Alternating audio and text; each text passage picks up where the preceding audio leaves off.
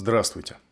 Я стараюсь соблюдать беспристрастность, когда говорю об истории, но о современности каждый из нас не только имеет право, но и обязан говорить то, что думает. Это предисловие я записываю один, и все, что я скажу – мое личное мнение и моя ответственность. Похоже, наступило время, когда полезно вслух проговаривать самые простые и банальные вещи. Если вам по сердцу эта война, то проклятий не будет – Просто потому, что проклятия никого ни в чем не убеждают. Но войну важно называть войной. Эту войну начал президент моей страны, которого я не выбирал. Это сделано при попустительстве или прямом одобрении большой части общества. Рано или поздно нам всем придется платить за равнодушие и инертность в течение 20 лет. Жаль, что платить придется всем, без различия. Эта война несправедлива? И хотя почти ничего уже не исправить, она должна быть прекращена немедленно. Я люблю Россию и надеюсь на чудо. Удачи вам, друзья, и смелости. В топоры.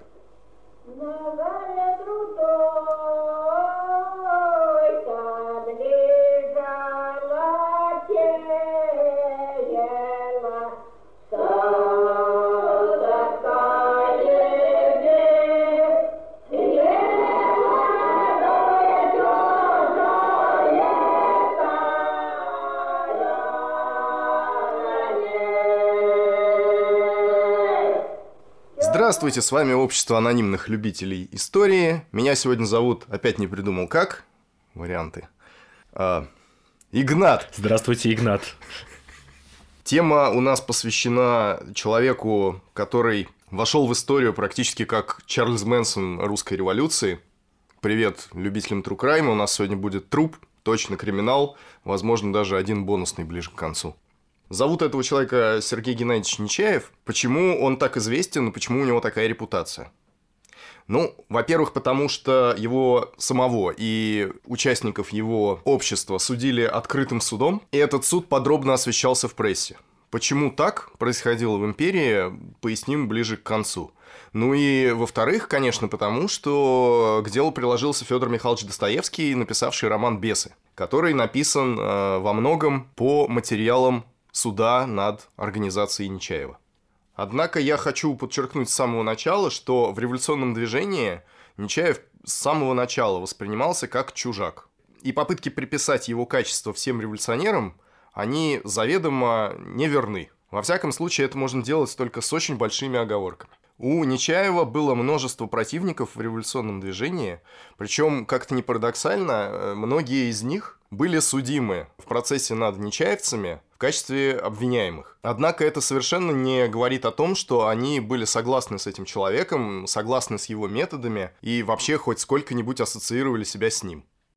Ну, для начала нужно сделать небольшое отступление, ну или большое отступление по поводу того, как у нас развивается идеология. Какие идеологические концепции владеют умами нашей прогрессивной молодежи. Э, я понимаю, что все идеологические отступления это, наверное, скучно, хотя на самом деле нет. Все ждут трупа, но на самом деле без этого просто непонятно будет, э, о чем мы разговариваем. Итак, все это, конечно, в сильно упрощенной форме, я постараюсь сделать это покороче, но как минимум несколько опорных точек нужно перечислить. Во-первых, когда я говорю об этих идеологических концепциях, они к 1868-69 годам еще не все сформированы полностью. Многие из идеологов, которых я буду перечислять, полностью сформулируют свои идеи позже. Но, тем не менее, все они уже в это время выходят на идеологическую арену. Первый человек, о котором мы будем говорить, и который окажет огромное влияние на революционное движение, и не только на революционное движение, на весь идеологический фон 70-х, 80-х годов 19 века в России, это Петр Лаврович Лавров. Лавров – это отличный пример, как царское правительство из благообразного ученого, с огромным багажом знаний, человека исключительной культуры, выковало своими руками на свою голову революционера. Петр Лаврович Лавров к началу 60-х годов довольно заметный ученый. Он блестяще закончил артиллерийскую академию. Его коньком, в общем-то, можно считать математику. Но, кроме того, он занимается философией. Но на свою беду Петр Лаврович Лавров близок к Чернышевскому. И с начала 60-х годов из-за этого у него возникают проблемы. И в частности, после выстрела Каракозова Петр Лаврович Лавров арестован и сослан. Ничего, в общем-то, предосудительного к тому моменту Лавров не совершал. Хотя кое-где пишут, что он входил в первый состав «Земли и воли». Это очень спорное утверждение, проверить его еще сложнее. Однако в радикализме этого человека обвинить совершенно невозможно. Уже в ссылке, сослан он был не в Сибирь, а на север России, Лавров под псевдонимом пишет серию статей, которая называется «Исторические письма». И эта серия статей становится бестселлером. Чем очень кратко основной посыл. Во-первых, Лавров формулирует свое понимание общественного прогресса. Прогресс по Лаврову – это развитие личности в физическом, умственном и нравственном отношении, а также воплощение в общественных формах истины и справедливости.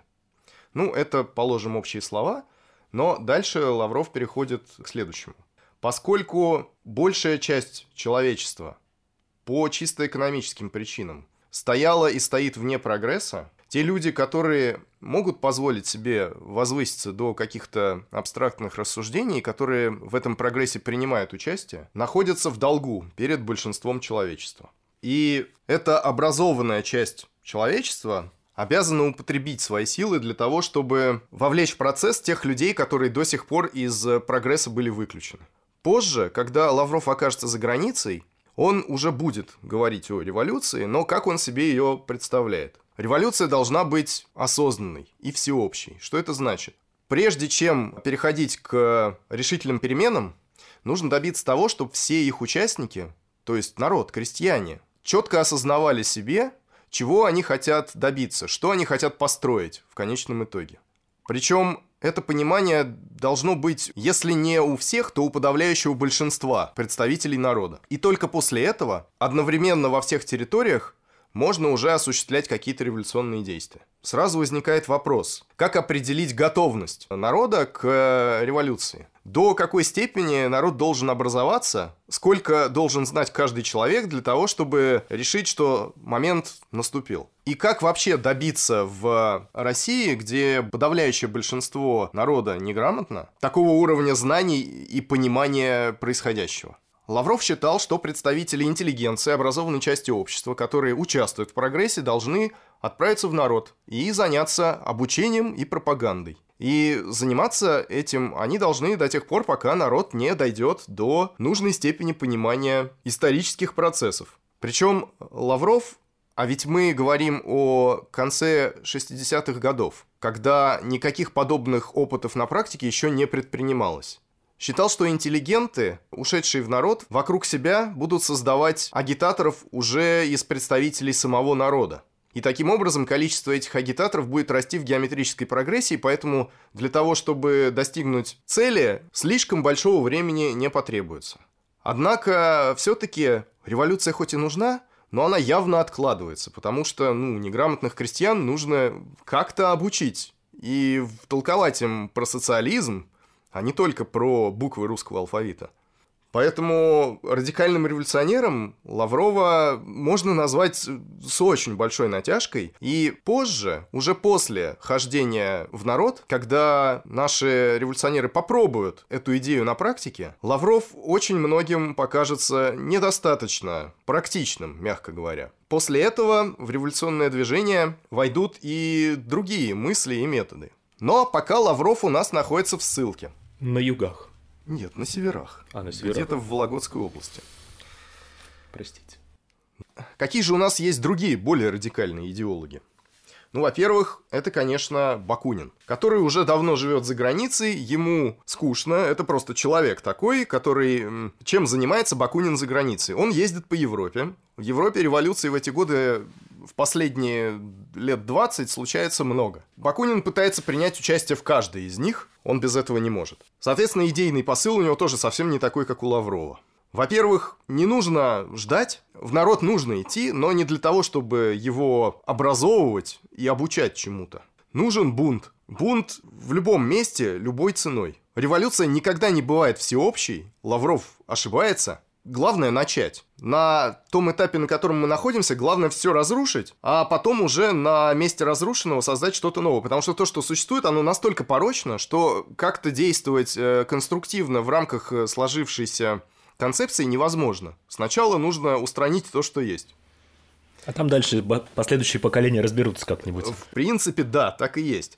Но Бакунин, конечно, у него есть концепция, что нужно создать на этом месте. На этом месте нужно создать анархию. Но не нужно понимать анархию как полный беспорядок. Нужно устранить вертикальное государственное управление и максимально распределить управляющие функции на горизонтальном уровне. Должны существовать общины, артели, которые сами себе решают, чем и как им заниматься, как делить доходы.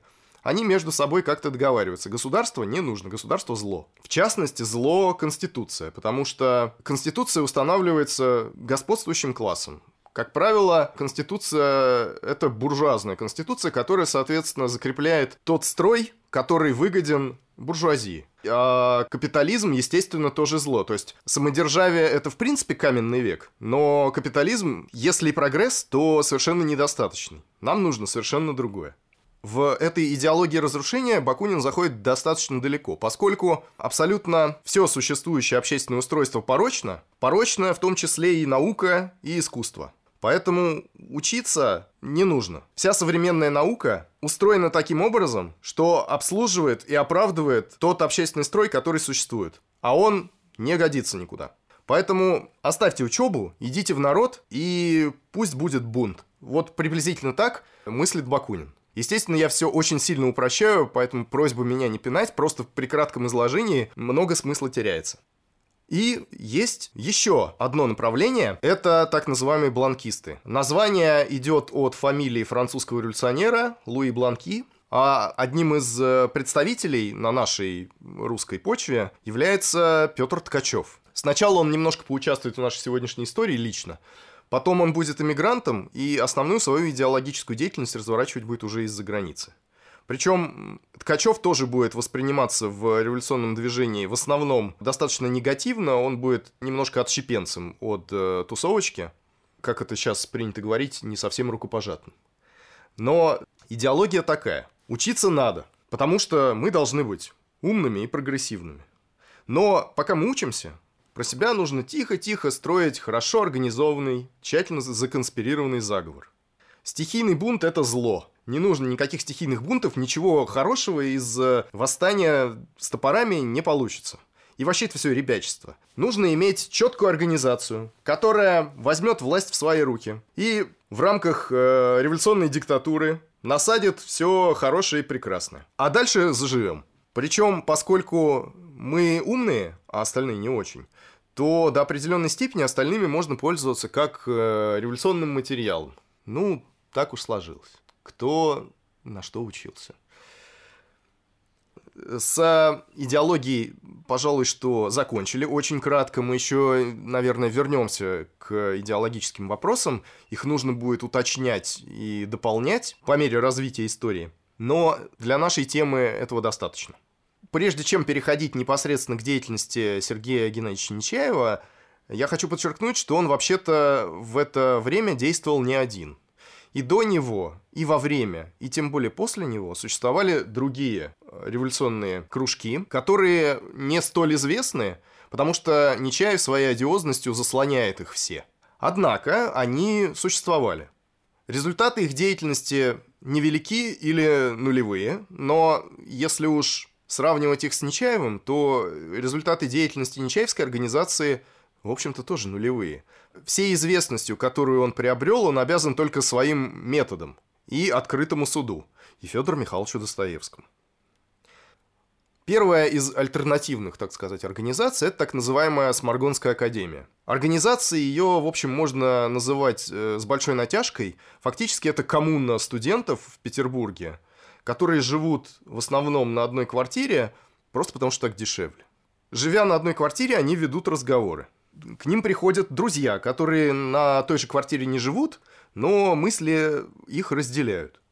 На определенном этапе участники Сморгонской академии пытаются наладить связи с русской иммиграцией на Западе. Это им в конечном итоге не удается, и, в общем-то, разговорами и этими попытками вся деятельность Сморгонской академии ограничивается. Кроме этого, участники Сморгонской академии пытались тоже организовать э, освобождение Чернышевского, но там тоже дело далеко не зашло. Почему они так называются? Это ироническое самоназвание. Сморгонь – это местность на территории современной Белоруссии, в которой значительно раньше событий, о которых мы говорим, существовал такой народный промысел. Там дрессировали медведей для цыган, которые потом водили их по деревням и городам и устраивали представления. Организовали эту коммуну, кстати, бывшие каракозовцы. То есть люди, которые судились по процессу Каракозова, какое-то время отсидели в крепости, потом были выпущены. Естественно, это периферийные члены общества, не самые главные идеологи Кружка и Шутина. Еще одна альтернативная организация называется «Рублевое общество». Его организовали Герман Лопатин и Феликс Волховский. Герман Лопатин появится в нашей истории, это вообще сказочный человек. Рублевое общество называется так по размеру взносов членов общества, которые они должны были совершать. Задачи общества следующие. В них нет вообще ничего противозаконного даже по тем временам. Задача ставилась такая. Организовать общество бродячих учителей, которые, переходя с места на место, занимались бы образованием детей, а кроме того, собирали статистические сведения о том, как живет народ, в первую очередь крестьянство. Рублевое общество полиция накрыла на стадии планирования. Ничего в конечном итоге осуществить не удалось. Лопатин был сослан. Однако тут нельзя не сказать хотя бы двух слов о Лопатине. Если Худяков, отправленный в Сибирь, от безделья заканчивает сумасшествием, то такой человек, как Лопатин, просто явно другого склада. Раз сосланный, он довольно быстро бежит из ссылки. У него был чужой заграничный паспорт, который он мог использовать для того, чтобы уехать. Что же делает Лопатин? Нет, не уезжает. Он едет к Петру Лаврову, отдает ему свой паспорт и отправляет его за границу. Так, собственно, Петр Лаврович Лавров оказывается в рядах революционной эмиграции. После этого паспорт возвращается обратно почтой, и уже во второй заход по нему уезжает сам Лопатин. Как удобно в отсутствии фотографии.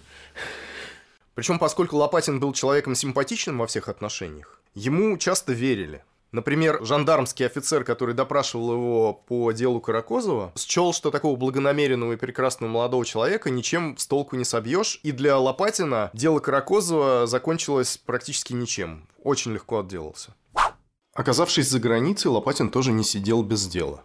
Сначала он принял косвенное участие в Нечаевской истории, убеждая русскую революционную миграцию не доверять Нечаеву. Потом он принимает решение попытаться освободить Чернышевского. Ну, раз удалось вытащить из э, Вологодской ссылки Лаврова, почему бы не попытаться вытащить из Сибирской Чернышевского? Попытка эта успехом не увенчалась, Лопатин задержан, арестован и оказывается в Сибири. И, разумеется, снова бежит. На этот раз с первого раза скрыться не получилось, однако в конечном итоге после долгих мытарств он все-таки оказался снова за границей. Но и это будет не последнее его возвращение в Россию. Всего Лопатин бежал, если не ошибаюсь, пять раз. Один раз он ускакал на лошади, которую кто-то оставил привязанной у здания суда. Другой раз он убежал уже из сибирской ссылки, сплавился на лодке по реке, погулял по тайге. Это заняло несколько недель, после этого его снова поймали. И он снова бежал. Хочу подчеркнуть, что, естественно, условия ссылки и наблюдения за Худяковым и Лопатиным были очень разными – но все-таки темперамент у них тоже был явно разный, и у Лопатина жизнелюбия гораздо больше, чем у Худякова. Ну и, наконец, переходим к основной истории. С драматургией у меня не очень, я в основном излагаю хронологически. Поэтому начнем с 1868 года. После выстрела Каракозова в стране разворачивается белый террор. Инакомыслие строго карается, как мы видели, собственно, на примере Петра Лавровича Лаврова. Однако это надоедает вольнолюбивому студенчеству. Застой всем надоел, все ожидают каких-то выступлений. В воздухе повисла звенящая тишина, если можно так сказать. Еще в последние летние месяцы идут разговоры о том, что будут волнения в высших учебных заведениях. И они действительно случаются. Начинается все очень скромно. Студенты организуют сходки на частных квартирах, что же их не устраивает, чего они хотят добиться? Вообще-то очень немногого. Дело в том, что студентам запрещены, собственно, сходки, запрещена организация касс взаимопомощи, а это для студентов важно, это бедные люди. И третья вещь, которую хотят получить студенты, это общие кухмистерские, то есть, извините, места для приготовления пищи. Всего-то навсего. О революции и смене государственного порядка речи вообще не идет. Однако, вместо того, чтобы пойти навстречу студентам, ну или хотя бы обсудить как-то с ними эти требования, администрация учебных заведений только стращает студентов наказаниями, в случае, если они будут как-то выступать.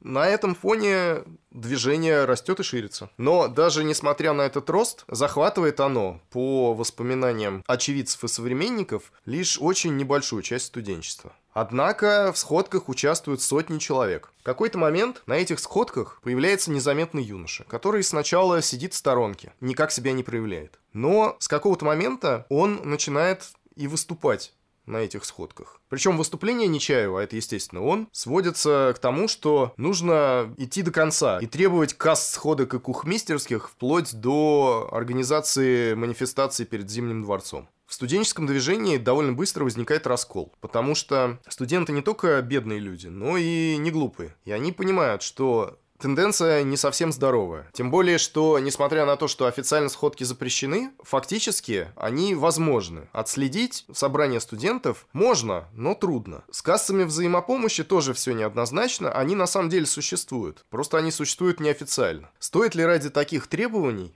устраивать манифестацию, которая совершенно неизбежно закончится избиениями, арестами и исключениями из университетов. У умеренной части студенчества тоже есть свои вожаки. А радикальную часть возглавляет, соответственно, Нечаев, и к нему же примыкает Петр Ткачев, один из идеологов бланкизма. В будущем Ткачев на тот момент уже довольно известный публицист. Он уже привлекался по политическим мотивам, у него находили прокламации. Какое-то время он успел посидеть в Петропавловской крепости. То есть это человек, который уже имеет некоторый революционный опыт. А кроме того, на тот момент Ткачев уже кандидат права, что немало. То есть это человек с хорошим образованием. Нечаев же, забегая вперед, несмотря на то, что участвует в студенческих сходках, студентом вообще никогда не был. Он преподаватель народного училища. Это такая школа для детей низших сословий, по-моему, двухклассная. Попутно Нечаев является вольнослушателем университета, но не штатным студентом. Происходит Нечаев из крестьян Владимирской губернии. О происхождении мы подробнее поговорим ближе к концу, но уровень образования Нечаева, несмотря на то, что он может грамотно говорить и прочитал некоторое количество философских сочинений, все-таки не дотягивает до уровня кандидата права Ткачева. Поэтому для Нечаева такое сотрудничество явно важно. В конце 1868 начале 69 годов Нечаев, возможно, в соавторстве с Ткачевым создает так называемую программу революционных действий. Это, собственно, тот документ, из которого можно понять, как же, собственно, Нечаев представляет себе прекрасное, к чему он стремится. Если кто-то еще помнит, в 1870 году истекает девятилетний срок, в течение которого крестьяне не могли отказаться от надельной земли. У нас очередная веха, за которой должно неминуемо случиться общенародное восстание. И это восстание мы должны возглавить и повести за собой. Для этого нам нужно приготовить организацию. А времени у нас мало. Уже огромное количество времени упущено бездарно. Нужно ковать железо пока горячо. Как можно скорее.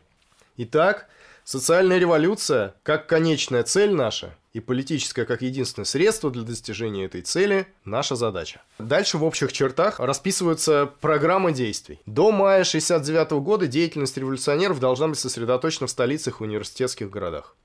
За это время должен быть проведен ряд студенческих протестов за право сходок. В то же время революционеры должны начать пропаганду среди городской голызьбы.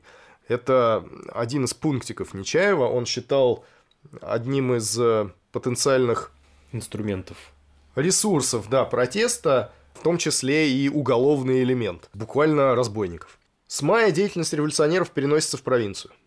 В это время ведется пропаганда среди разночинцев, семинаристов и провинциальной голодьбы. Для этой цели большинство членов революционной организации отправляется в народ.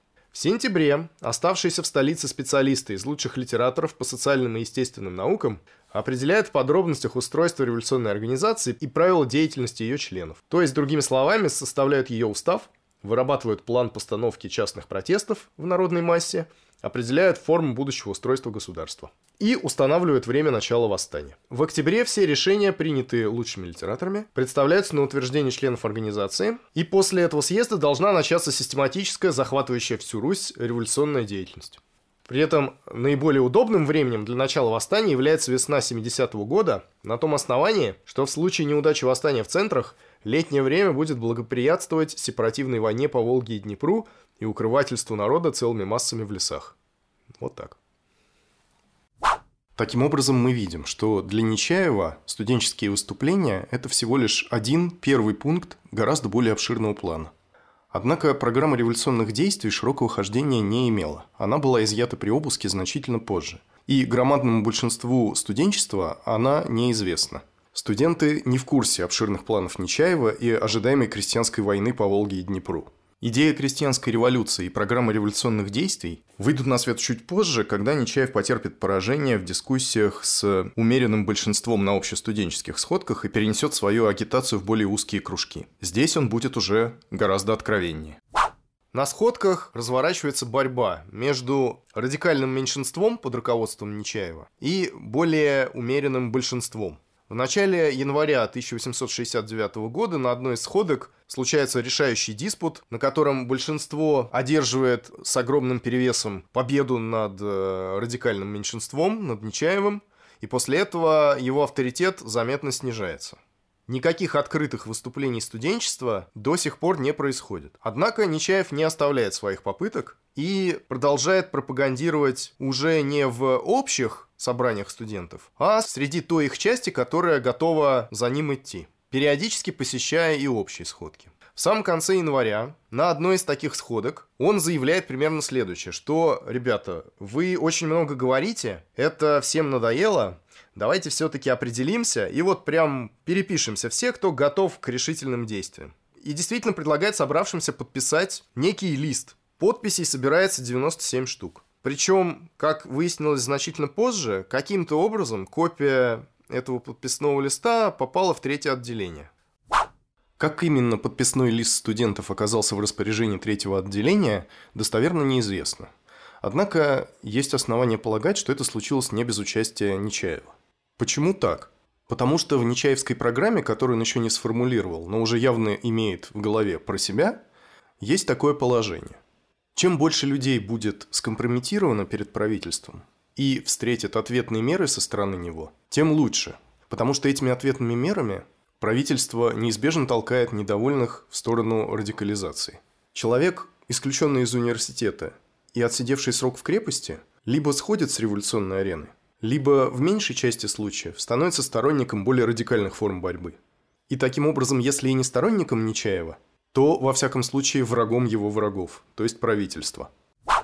На выходе со сходки, где Нечаев устраивал подписную кампанию, всех ее посетителей полиция считает, не переписывая фамилий, просто учитывая количество собравшихся. И на следующий день в полицию приглашается хозяин квартиры для дачи объяснений. Объяснения он дает весьма уклончивые, но, тем не менее, называет Нечаева. И Нечаев тоже вызван в полицию. А, какая беседа произошла между Нечаевым и полицейскими чинами, мы достоверно не знаем, но арестован он не был, собственно, как и хозяин квартиры. Однако в ответ на предостережение своих товарищей о том, что ему не следует в дальнейшем участвовать в сходках, иначе его арестуют, он сказал, что со слов полицейских арестуют его в любом случае. Непонятно, правда, при этом, почему не арестовали сразу, но вот так. Одним из источников по Нечаевскому делу являются воспоминания Веры Засулич, которая вообще-то не из этой главы, она у нас, как основное действующее лицо, появится еще довольно не скоро, но, между тем, Нечаев с ней уже несколько месяцев знаком. Познакомились они в одном из кружков самообразования, когда Нечаев еще никому не был известен. К январю 69 года он известен уже всему студенчеству, а поскольку это человек действительно харизматичный, он оказывает свое влияние и на Веру Засулич, в частности. Как она сама говорит в своих воспоминаниях, ей было очень неловко говорить о своем незнании и неготовности, когда ее звали послужить делу революции. В какой-то момент Нечаев практически посреди разговора признался ей в любви. Засулич говорит, что она ему не поверила, потому что интуиция подсказывала ей, что все, что он говорит, подчинено интересам дела, то есть революции. А Нечаев при всех своих недостатках действительно был фанатиком. Практически вся его жизнь и все его время были посвящены одному делу. И это было очевидно всем, даже юным девушкам. Словами самой Засулич эта сцена выглядела так. Я видела, что он говорит очень серьезно, что это не болтовня о революции. Он будет делать и может делать, ведь верховодит же он над студентами. Служить революции – величайшее счастье, о котором я только смею мечтать. А ведь он говорит, чтобы меня завербовать, иначе не подумал бы. Быстро мелькали в голове взволнованные мысли. «И вы не отказываетесь дать свой адрес?» – спросил замолчавший было Нечаев. «Конечно нет. Я ведь очень мало знаю и очень хочу что-нибудь сделать для дела. Я не верю, чтобы из этого именно вышла революция, но ведь я никакого другого пути не знаю. Я ведь все равно ничего не делаю и буду рада помогать, чем только смогу».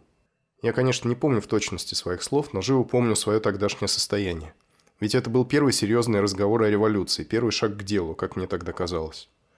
Нечаев, видимо, обрадовался моей сдаче. Тогда по рукам, значит? По рукам. Он вернулся на свое место и вдруг сразу. Я вас полюбил. Это было более чем неожиданно. Как с этим быть?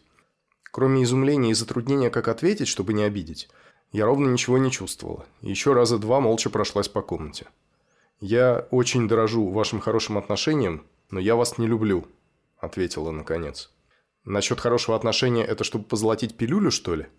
Я не ответила. Он поклонился и вышел. Недоумение, в которое привел меня последний эпизод, как-то стерло, разбавило силу чувства, вызванного предыдущим разговором.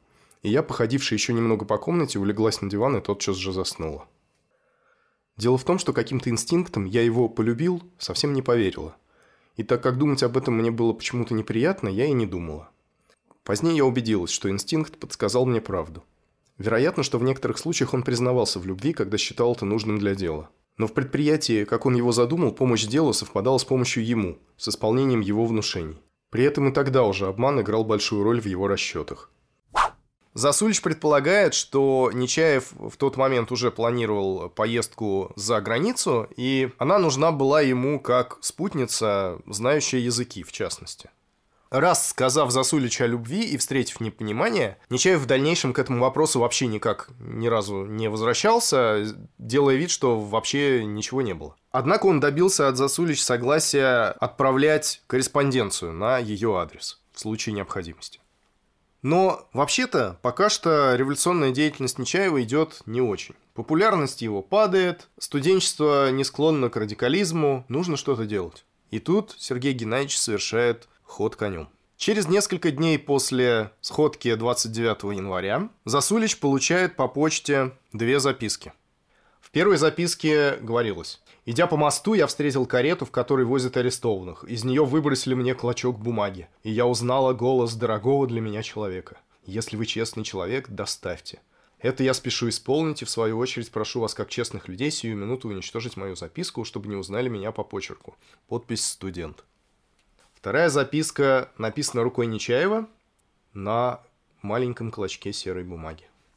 «Меня везут в крепость. Не теряйте энергии, друзья-товарищи. Хлопочите обо мне. Даст бог, свидимся. Через э, Веру Засулич эти записки становятся известны в студенческой среде. Студенты негодуют. Да, Нечаев радикал, его не любят. Но не арестовывать же его просто за то, что он радикал. Многие готовы за него вписаться. И студенты пытаются обратиться к университетскому начальству.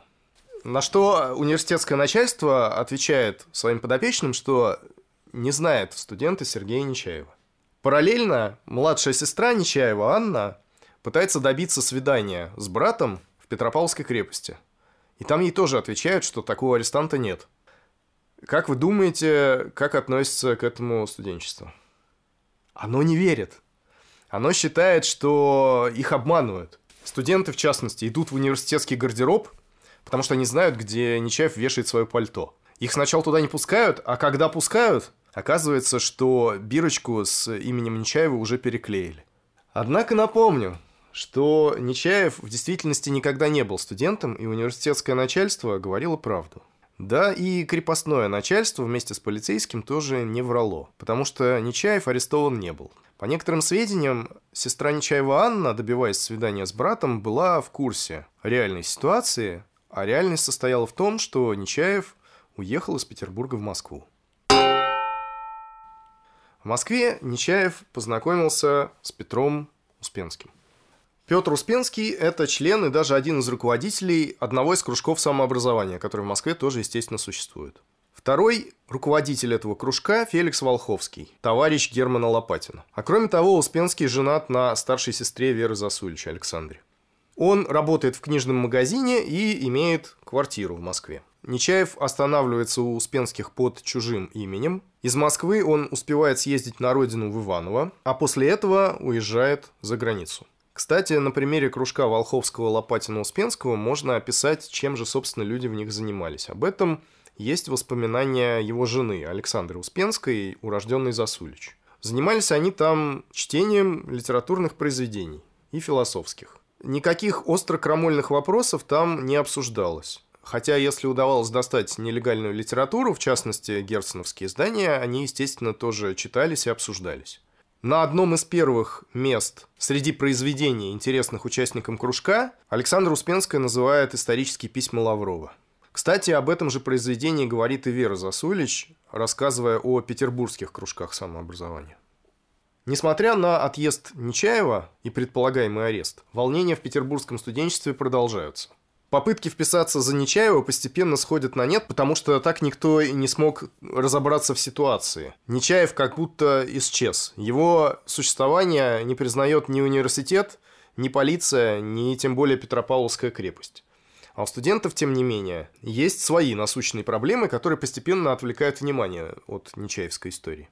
Весной 69 года случаются уже не студенческие сходки, а полномасштабные студенческие выступления. Петр Ткачев при помощи своей невесты, которую зовут Александра Дементьева, и у которой есть свежекупленная типография, издает прокламацию к обществу. Университет в результате беспорядков закрывается. Часть студентов арестована, в том числе и Ткачев. Но в это время сам Нечаев находится уже за границей. Нечаев появляется в Швейцарии и является к Бакунину и Огареву. И тот, и другой к тому времени уже очень немолодые люди. Герцен так вообще болеет и живет в Италии. Кроме них, в Швейцарии существует довольно большая колония русской революционной эмиграции более молодого возраста, так называемая молодая эмиграция.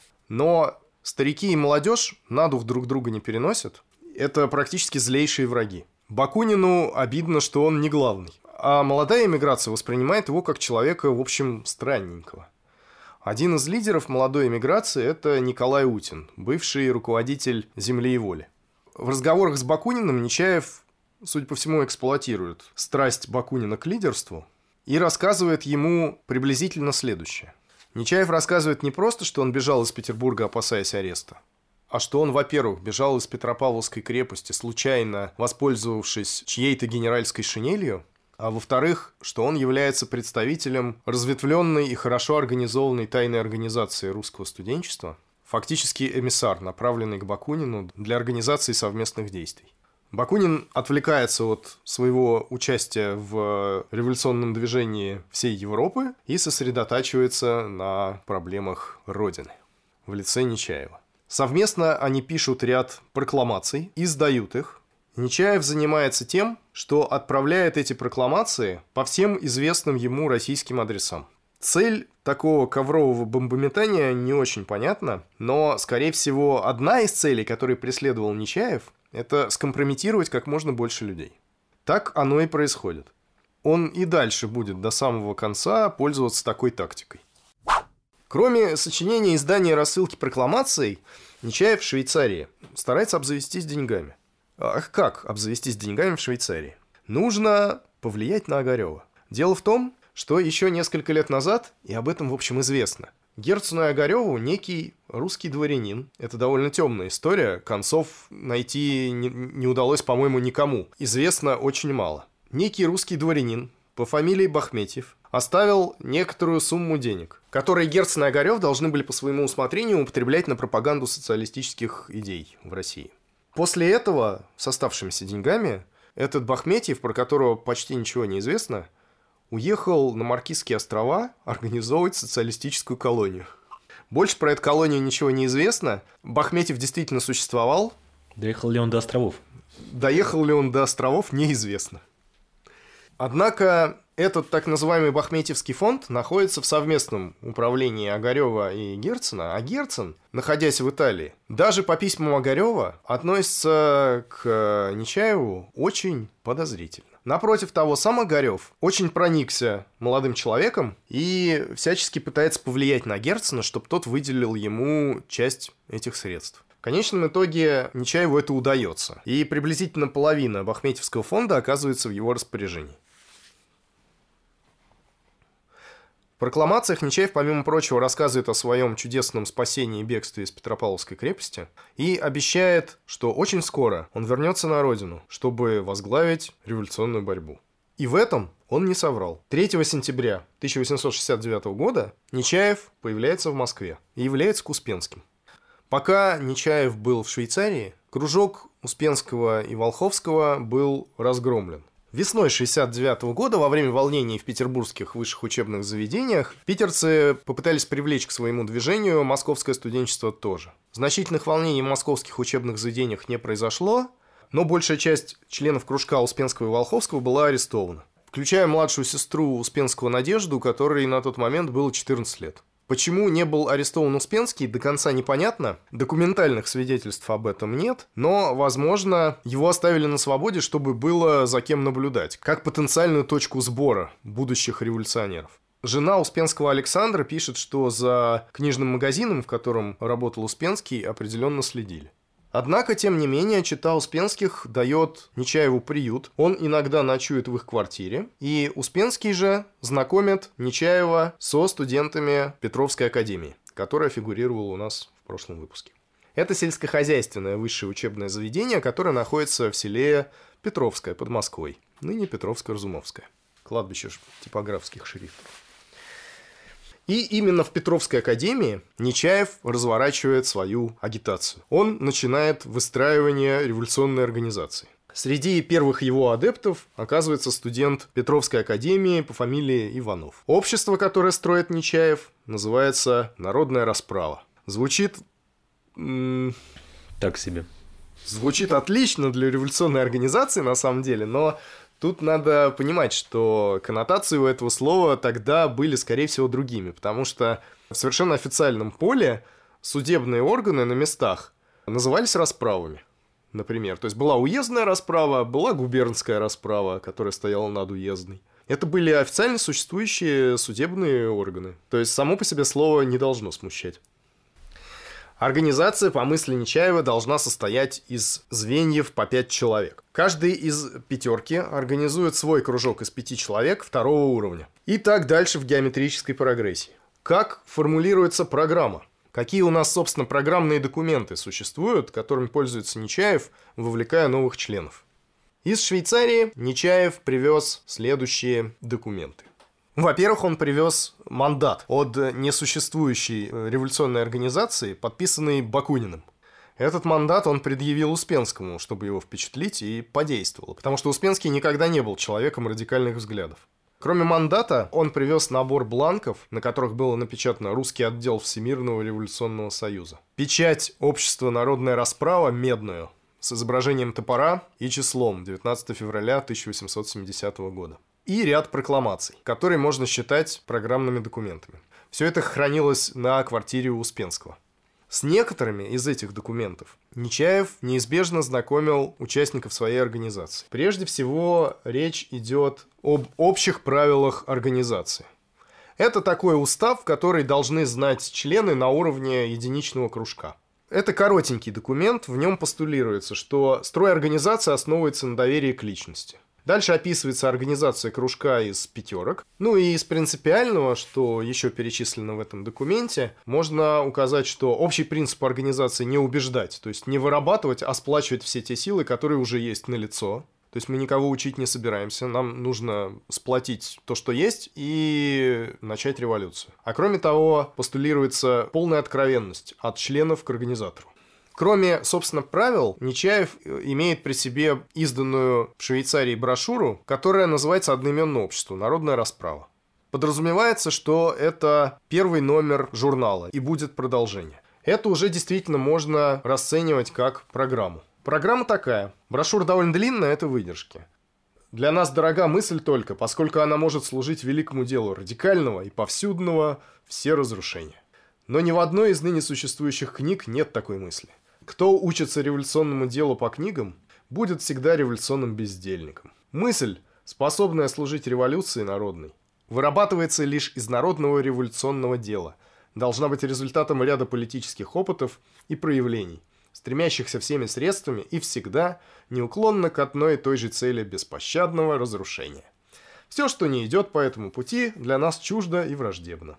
Мы не позволим себя закупить никакими революционными фразами, на которые ныне так щедры доктринерствующие поборники бумажной революции. Мы потеряли всякую веру в слова. Слово для нас имеет значение только когда за ним чувствуется и непосредственно следует дело. Например, скромная и чересчур остроумная организация тайных обществ, без всяких политических проявлений, в наших глазах не более как мальчишеская игра, смешная и отвратительная.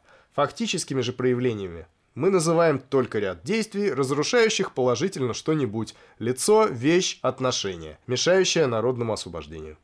Мы имеем только один отрицательный, неизмеримый план общего разрушения. Мы прямо отказываемся от выработки будущих жизненных условий как несовместимой с нашей деятельностью.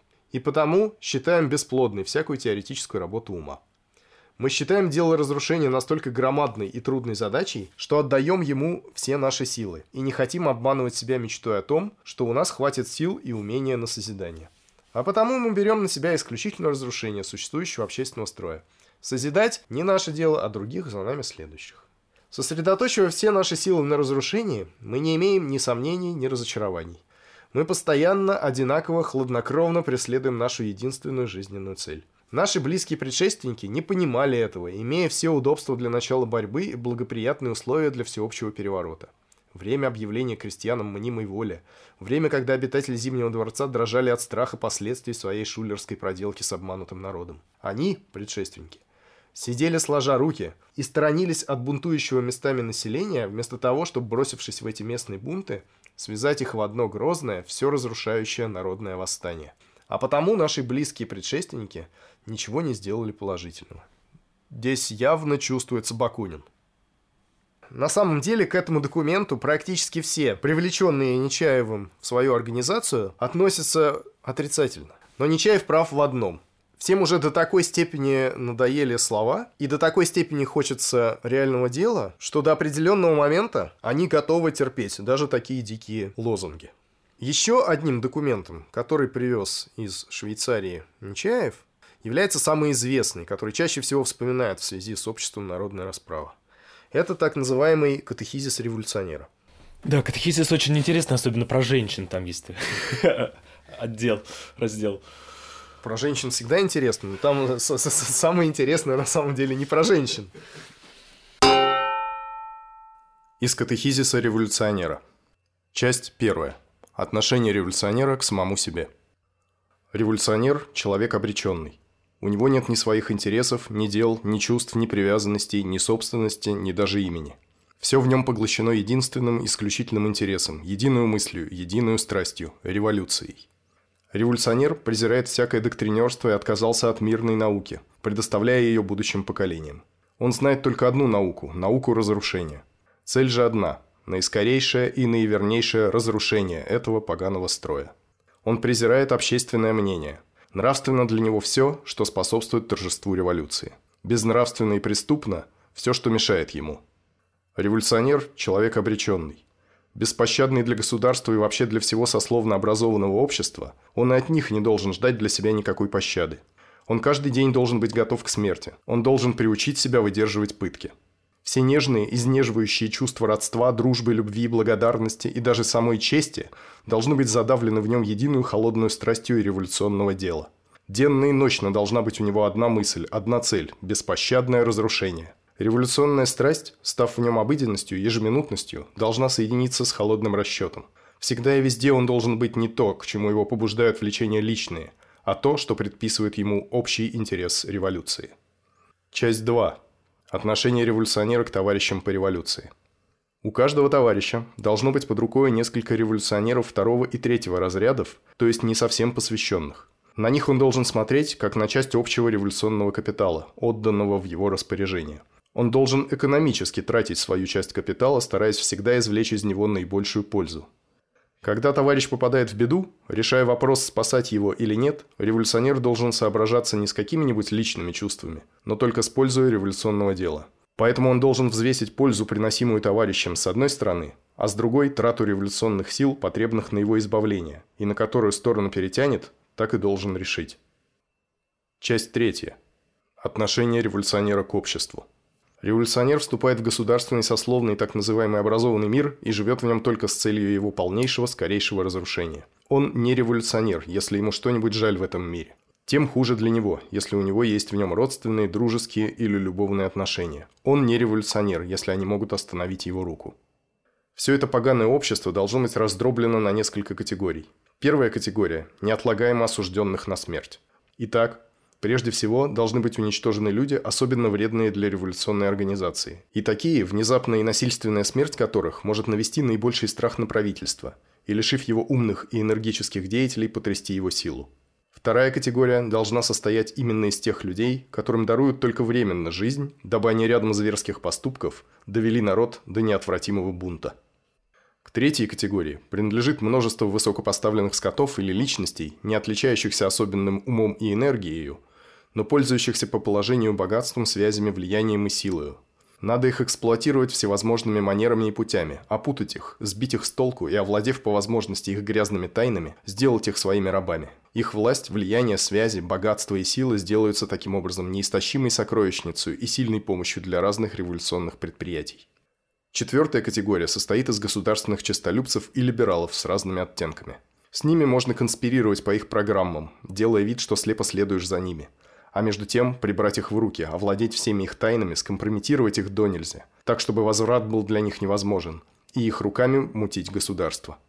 Пятая категория – доктринеры, конспираторы и революционеры в праздно глаголящих кружках и на бумаге. Их надо беспрестанно толкать и тянуть вперед в практичные головоломные заявления, результатом которых будет бесследная гибель большинства и настоящая революционная выработка немногих. Шестая и важная категория – женщины, которых должен разделить на три главных разряда. Одни – пустые, обессмысленные и бездушные, которыми можно пользоваться как третью и четвертую категорию мужчин. Другие – горячие, преданные, способные, но не наши. Их должно употреблять как мужчин пятой категории. Наконец, женщины совсем наши, то есть вполне посвященные и принявшие всецело нашу программу. Они нам товарищи. Мы должны смотреть на них, как на драгоценнейшее сокровище наше, без помощи которых нам обойтись невозможно. Часть третья. Отношение товарищества к народу.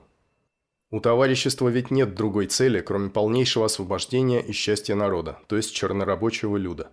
Но, убежденный в том, что это освобождение и достижение этого счастья возможно только путем всесокрушающей народной революции, товарищество всеми силами и средствами будет способствовать к развитию и разобщению тех бед и тех зол, которые должны вывести, наконец, народ из терпения и побудить его к поголовному восстанию.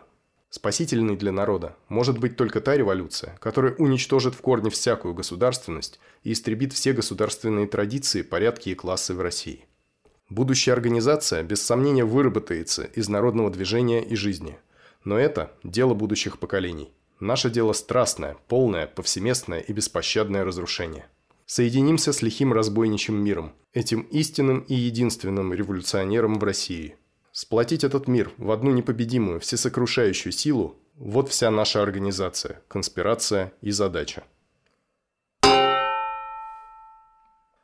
Нечаевский катехизис – это довольно длинный документ, и я не решаюсь цитировать его полностью, чтобы не перегружать изложение. Но с недавних пор у нас существует Инстаграм, в котором вы можете посмотреть на лица тех людей, о которых мы рассказываем, а кроме того, там будет и полный текст катехизиса. Ссылку на Инстаграм вы можете найти в описании подкаста. Очень кровожадный документ, но на самом деле члены организации с ним не знакомы. Обнаруженный позже во время следствия текст катехизиса зашифрован. И если Нечаев и знакомил с содержанием документа своих последователей, то только устно и в очень смягченной форме. Как впоследствии говорили сами участники организации, если бы они были знакомы с катехизисом полностью, это отнюдь не сыграло бы на руку Нечаеву. Авторитет его от этого, мягко говоря, не вырос бы. А если участники организации не знакомы с программой, что же их, собственно, влечет вступать в организацию? Ну, во-первых, можно найти массу свидетельств того, что Нечаев очень харизматичен и умеет убеждать. То есть это действительно такой Чарли Мэнсон русской революции, который останавливает взглядом часы. Например, жена Огарева в своих воспоминаниях описывала, как осталась одна в комнате с Нечаевым, нечаянно подняла глаза от рукоделия и поняла, почему за этим человеком шли, почему все вступали в его организацию. До такой степени взгляд Нечаева ее изумил и испугал. Очень много похожих воспоминаний о влиянии Нечаева на людей. Но должны же быть и какие-то рациональные причины. Рациональные причины довольно хорошо и образно изложил на следствии на суде Петр Успенский. Во-первых, отмечу, что Успенский до встречи с Нечаевым ни в каком радикализме не был замечен. Но вот что он ответил на суде. «Я могу назвать 100-150 моих знакомых или сосланных на каторгу, или на поселение, или высланных административным порядком. Последние административные меры сделали то, что ни я, никто из моих знакомых не могли считать себя безопасными и гарантированными от преследований. Хотя и не считали себя заслуживающими такого преследования. Напомню, что у Успенского младшая сестра 14 лет сидит в Москве в тюремном замке. Отсидела она там почти год. Таким образом, белый террор, как любой террор, провоцирует общество на ответные действия и приводит к радикализации, в том числе такой, как в случае Успенского. Окончится трупом.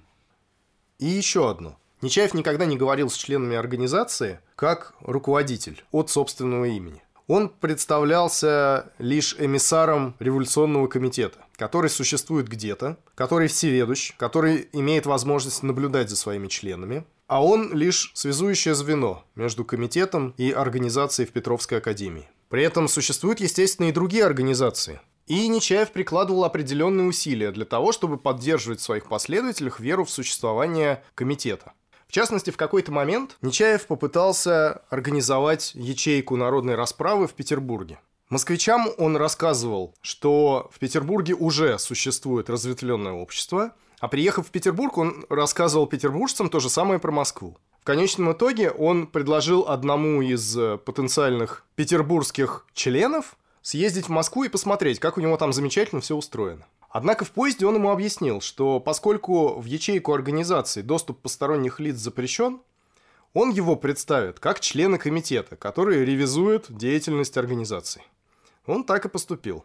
Нечаев порекомендовал этому человеку молчать, на вопросы, если отвечать, то односложно. И с этим этот человек, э, его фамилия была Лихутин, появился на заседании организации.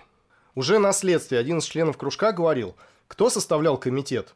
Я не знаю, и арестованные ли члены комитета тоже не знаю, так как это было тайной для всех. Но я думаю, что комитет существовал. Несмотря на неизвестность и таинственность комитета, между членами была доверенность к нему, необходимая для достижения цели и согласия образа действия. Впрочем, у многих было желание узнать более о комитете, но желание это оставалось без успеха, так как о комитете никто ничего не мог сказать. Мне самому приходилось слышать вопросы о том же от членов моего кружка, и я принужден был им говорить, что и мне самому решительно ничего не известно по этому вопросу, и что нужно от членов общества доверие.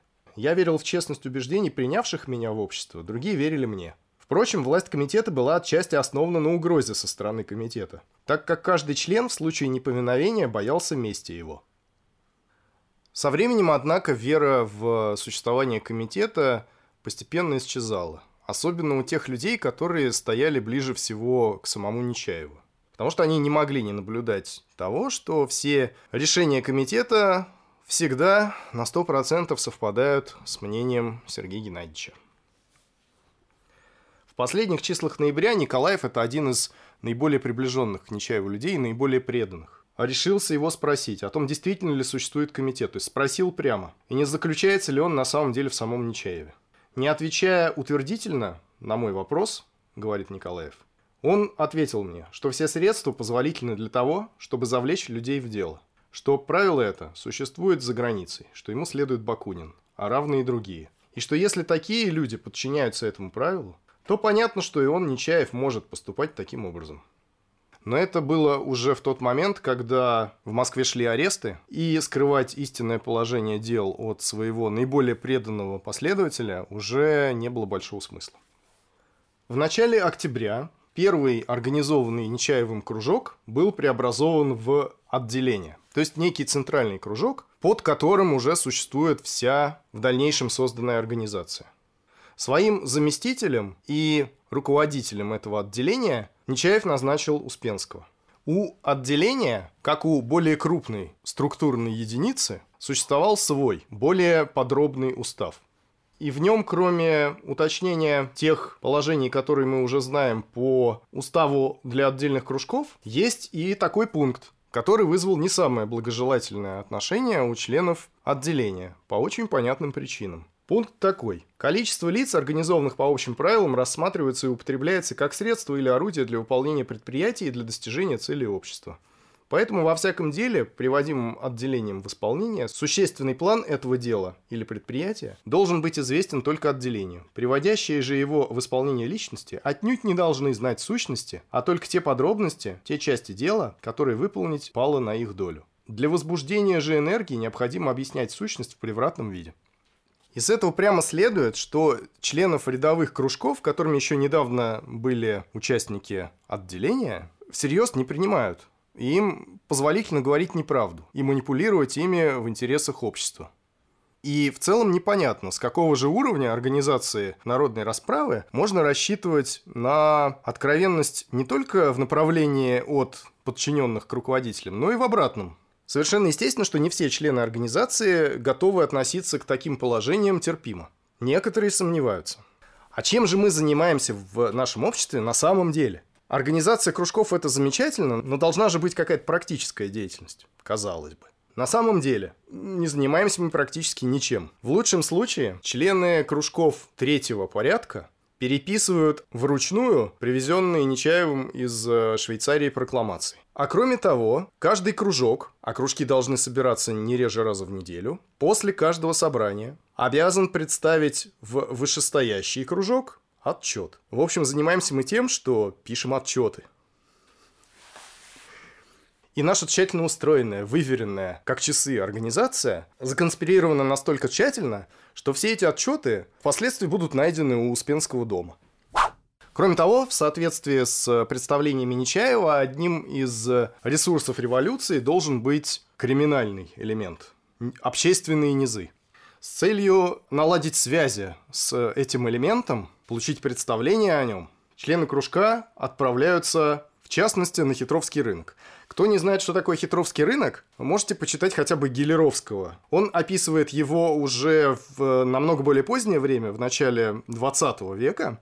Однако суть к тому моменту не сильно поменялась. И Гелеровский, хоть и мог местами приврать, но описывал московские общественные низы очень красочно. В составе кружка первой степени, а впоследствии отделения, был человек, которого звали Иван Прыжов – к тому моменту он был довольно известным литератором, и вообще это довольно примечательная личность. В свое время он издал книгу «История кабаков в России».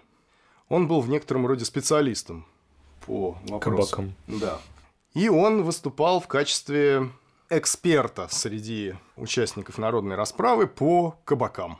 Руководствуясь его инструкциями, часть членов кружка отправилась на Хитровский рынок. Один из отправившихся выдержал только один такой визит – еще один сумел посетить хитровку несколько раз, пока одна из проституток, которую он накормил обедом, не предупредила его, что его уже собираются грабить, поэтому пора уходить. Больше он на хитровку не ходил. Один только Прыжов продолжал посещать кабаки. Наверное, не только по службе, он любил выпить. Ну, помимо отчетов, нужно же все-таки заняться рано или поздно чем-нибудь еще. Конечно, надо. В середине ноября Нечаев предлагает заняться расклейкой прокламаций в столовой Петровской академии. Казалось бы, не самый радикальный план. Однако он встречает активное противодействие. Почему? Сами по себе прокламации в этом сюжете не так важны. Речь идет о том, что планируется попытка провокации. Во-первых, студенты после этой акции лишатся кухмистерской, столовой. Во-вторых, начнется поиск виновных, и у кого-то будут проблемы. Как мы уже имели возможность убедиться, вообще-то это все соответствует той программе, которую имеет в голове Нечаев. Но один из первых членов народной расправы, студент Иванов, которого завербовал лично Нечаев, и который до этого находился в организации на самом хорошем счету, активно возражает против такого проекта. И возражения эти в какой-то момент доходят до того, что Иванов угрожает тем, что он выйдет из э, общества и организует собственное. А когда Нечаев отвечает ему, что этот вопрос уйдет на решение комитета, то Иванов прямо говорит, что комитет всегда решает точно так, как вы, Сергей Геннадьевич, хотели. То есть явным образом высказывает недоверие к э, Нечаеву. Никто из пятерых, которые впоследствии примут участие в убийстве Иванова, никогда не был замечен ни в уголовных каких-то поползновениях, ни в политическом радикализме. Однако Нечаеву удается убедить этих людей в том, что Иванова нужно убить. Убеждает он их, ссылаясь на то, что таково решение революционного комитета, который подозревает Иванова в предательстве и возможном доносе на организацию в третье отделение. Сам Нечаев при этом выступает лишь как передаточное звено между комитетом и исполнителями. Больше того, часть исполнителей не знает даже, что перед ними Нечаев, потому что он представляется им по-прежнему чужим именем, а про Нечаева рассказывает в третьем лице. Технически дело было обставлено следующим образом. Иванова нужно было убедить явиться в парк Петровской академии, который достаточно обширен, а в парке есть грот. Грот устроен таким образом, что у него есть подземное помещение. Идеальное место для убийства. Но каким образом неглупого человека можно заманить в такое место? Нужен предлог. Предлог нашелся. Члены отделения отправляются в Петровский парк, чтобы откопать типографский шрифт, который спрятан шутинцами в этом гроте. Незадолго до этих событий некто Людмила Калачевская из Петербурга привезла другой типографский шрифт и, наткнувшись на обыск в квартире, в которую она должна была прийти, спрятала этот шрифт в Петровском парке. Однако Нечаеву не было известно место, где он был закопан. Насколько известно, этот шрифт тоже остался в парке и, в общем, тоже можно поискать. 21 ноября 1869 года состоялось убийство Иванова. В убийстве Иванова приняли участие пять человек. Кроме самого Нечаева и Успенского, еще трое. Николаев, Прыжов и Кузнецов. Из показаний Успенского на следствии. Кузнецов повел нас к тому месту, где находится грот. Я и Нечаев остались у грота, а Кузнецов отправился посмотреть Николаева, Прыжова и Иванова. В это время я нашел два камня и привязал к ним веревки, данные мне Нечаевым, с целью привязать эти камни к ногам. Наконец послышались шаги. Я задрожал, прислонился к стене грота. Иванов и другие вошли. Начался какой-то шум. Кто-то закричал «Не меня! Не меня!». Оказалось после, что это кричал Николаев, на которого бросился Нечаев, приняв его за Иванова. В гроте было совершенно темно. В это время Иванов, должно быть, вырвался и бросился к выходу. Кто-то, кажется, Кузнецов, удержал его. Я тоже хотел помочь ему, но в эту минуту Нечаев схватился и уронил близ входа Иванова. Подошел Николаев, и они что-то стали возиться с ним. Кажется, душили его. Я и Прыжов стояли в стороне. Раздался выстрел, но кто выстрелил, я не видел. А потом Нечаев говорил, что вынул револьвер Николаев, у которого он был в кармане, а выстрелил он, Нечаев, кажется, в голову. Иванов был убит. я хотел привязать веревку с камнями к ногам, но не в силах был этого сделать. Кто-то выхватил их у меня и привязал. На следующий день Нечаев отправился в Петербург, чтобы организовать там ячейку общества «Народная расправа». С момента появления Нечаева в Москве до убийства Иванова прошло 78 дней.